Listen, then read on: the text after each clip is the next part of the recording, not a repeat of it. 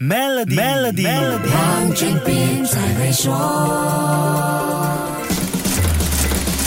你好，我是黄俊斌。相信你应该看到新闻，土耳其南部和叙利亚北部在二月六号发生了七点八级强烈地震，强震之后还发生了罕见的七点五级强烈余震，这是非常可怕的情况，它的破坏程度几乎是毁灭性的。截稿时，死亡人数已经超过三万六千人，目前伤亡数字还在上升。世界卫生组织估计，受地震影响的人数预料会多达两千三百万人。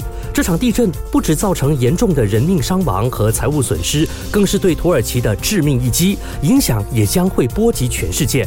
先说土耳其内部，地震预料会对土耳其五月十四号的总统选举产生变数，也可能是现任总统埃尔多安想要连任的一个转折点。为什么是总统选举？而不是民生和经济呢？因为这位强势总统左右了土耳其的人口、经济、货币和民主。这场总统选举就关乎了民生和经济。埃尔多安这几年采取了非正统手段管理国家经济，首先是让土耳其货币里拉走向去美元化。还记得里拉币值大跌引起世界关注吗？去年里拉对美元汇率就跌了将近百分之三十，二零二一年对美元汇率更是跌了百分之四十。再来就是土耳其的通货膨胀高得吓人，去年八月到十一月间通胀超过百分之八十，虽然现在降下来了，但是还是高过百分之五十七。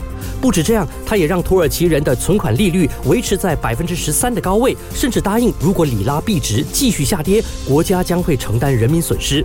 他之前为了应付大选，还答应提高薪金和降低退休年龄，这些都是需要花大钱的非正统和民粹手段。除了在国内呼风唤雨，他是否连任也影响目前紧张的国际局势，连世界经济也会被卷进去。下一集跟你说一说，守住 Melody，黄俊斌才会说。黄俊斌才会说。